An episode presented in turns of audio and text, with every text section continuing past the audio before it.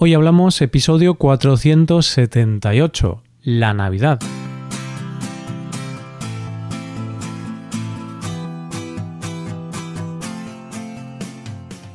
Bienvenido a Hoy Hablamos, el podcast para aprender español cada día. Ya lo sabéis, publicamos nuestro podcast de lunes a viernes. Puedes escucharlo en iTunes, en Android o en nuestra página web Recuerda que los suscriptores premium pueden acceder a la transcripción completa del audio y a una hoja con ejercicios para trabajar vocabulario y expresiones. Hazte suscriptor premium en hoyhablamos.com. Hola querido oyente, empezamos una nueva semana y un nuevo mes. Y ha llegado diciembre y eso solo puede significar una cosa, se acerca la Navidad. Y ese va a ser el tema de este mes. Vamos a hablar precisamente de eso, de la Navidad. Hoy hablamos de la Navidad.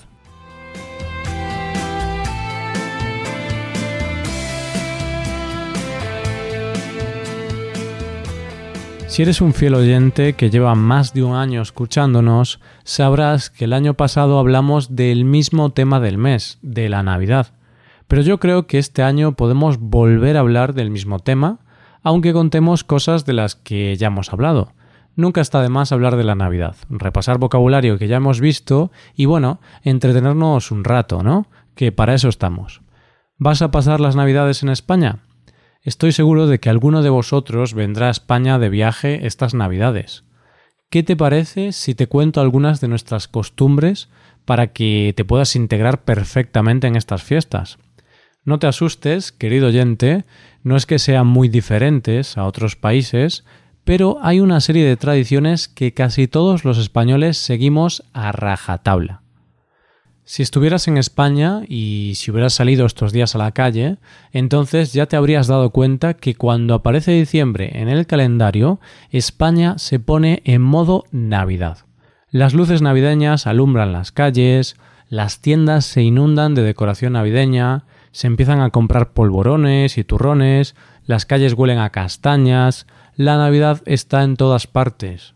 Lo primero que debes saber es que a diferencia de otros países, nosotros lo celebramos a lo grande.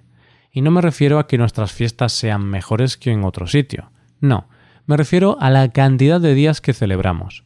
Si en el resto de los países se celebra el día de Navidad y el de fin de año, aquí vamos un poco más allá y tenemos fiesta hasta el 6 de enero.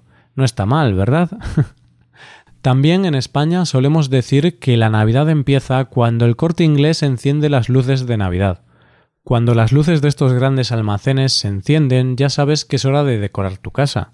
Normalmente se decora con el árbol, que será lo que tú más reconoces, es una decoración casi universal. Pero en España también se pone el Belén, que es una representación de la llegada de los Reyes Magos al portal de Belén para dar los regalos al Niño Jesús. Como ya sabes, estas fechas son para estar con la gente que quieres, y aunque las grandes fechas están reservadas más a las familias, también es una época para juntarte con amigos e incluso con esas personas que normalmente, por falta de tiempo, no ves. En estas semanas los bares y restaurantes acogen a grandes grupos comiendo o cenando. Son las llamadas comidas de empresa no son más que los compañeros de trabajo que se unen para comer y así celebrar la Navidad. Aunque empezó como una cosa de las empresas, cada vez más son los grupos de amigos que se unen a esta tradición y tras hacer malabares para cuadrar fechas, se reúnen para celebrar la Navidad. Pero el día que sí que sí empieza la Navidad es el día de la lotería. El 22 de diciembre todos estamos pegados a televisores, radios o lo que sea con nuestros décimos en la mano, esperando a que salga el número premiado, que se le conoce con el gordo. Y es que el premio no es poca cosa, 4 millones de euros. es normal escuchar ese día cosas como ¿ha salido ya el gordo? ¿En qué ha terminado? ¿Dónde ha caído? Cuando preguntamos ¿dónde ha caído el gordo? nos referimos a en qué lugar ha tocado, en qué ciudad o ciudades. Ese día todos, por un momento, tenemos la esperanza de ser millonarios. Pero esto de la lotería ya sabes cómo va. Pones muchas ilusiones en que te toque, pero es casi matemáticamente imposible. A ver, mm, no, no es imposible, pero es casi imposible. Mi abuelo estuvo toda la vida jugando la lotería y apenas le tocó nada. Una pena. Y entonces llega la noche del 24, la Nochebuena. Las familias se reúnen, las cocinas bullen y las botellas de vino se abren. El rey habla en su tradicional discurso de Navidad y poco después las familias se sientan a la mesa. La verdad es que no hay muchas comidas concretas típicas de Navidad, aunque es cierto que no suele faltar ni el jamón ni el marisco. Y más en mi tierra, que es el paraíso del marisco. Lo que sí que es más típico son los postres, como polvorones, mi amado turrón de chocolate o los mazapanes. Ya habrás notado que en España mmm, nos gusta mucho la fiesta. Pues en esta noche nos ponemos modo cantante y como si fuésemos María Carey nos ponemos a cantar villancicos, tocar la pandereta, la zambomba o alguien coge una botella de anís y la toca a modo de instrumento. Lo importante es estar con la familia y pasarlo bien. Que conste que yo en esta parte no participo mucho. no soy de cantar, no me gusta. En esta ocasión sí puedes llamarme aburrido, querido oyente, porque en este aspecto sí que lo soy un poco. El día 24 es la noche de Papá Noel, Santa Claus o señor raro con barba y barriga que aparece por la chimenea, como quieras llamarlo. Aunque cada día más gente da los regalos este día, la verdad es que para nosotros no es el gran día de los regalos. Para esto tenemos otro día. Pero no nos adelantemos, sigue escuchando que en un rato te lo cuento. Te adelanto ya que todas nuestras fiestas giran alrededor de una mesa con la familia, comida y bebida. Así que el día 25, como no podía ser menos, volvemos a sentarnos a la mesa. Imagínate esa comida. Tras la noche anterior, bebiendo, charlando, discutiendo también, porque en familia se suele discutir en estas ocasiones, y tras cantar, beber, comer y bueno, toda la pesca, pues acabamos reventados. Por eso la comida del día siguiente es más suave que la noche anterior, porque los excesos se pagan. Pero bueno, aún estamos al principio de las fiestas, así que todavía hay resistencia en nuestros cuerpos.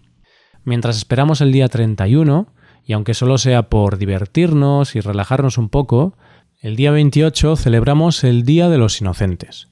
En este día está permitido gastar bromas a la gente e incluso las noticias se unen a esta fiesta y puede que publiquen noticias falsas. Así que ese día estate atento vigila tus espaldas y no te creas todo lo que te dicen.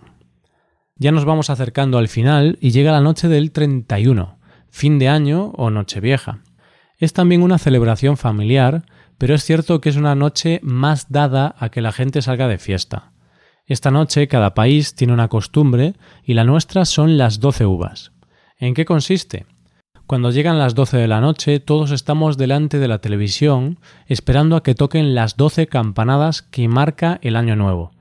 Con cada campanada te tomas una uva y así damos la bienvenida al año nuevo, unos más atragantados que otros, pero felices. Es la noche de beber, bailar, reír y celebrar por todo lo alto que un año nuevo comienza. Así que imagínate, cuando llega la comida de año nuevo, es más que nada que cada uno sobreviva como pueda a los excesos del día anterior. El que más y el que menos ese día tiene unas ojeras de campeonato. Yo el primero. De hecho, tengo que reconocer que a las últimas comidas de Año Nuevo no he aparecido porque estaba durmiendo. Y es que esa noche los más jóvenes salimos hasta las tantas. Es normal volver a casa a las 8, 9 o incluso 10 de la mañana. Y es aquí donde la mayoría de los países agotan sus fiestas navideñas.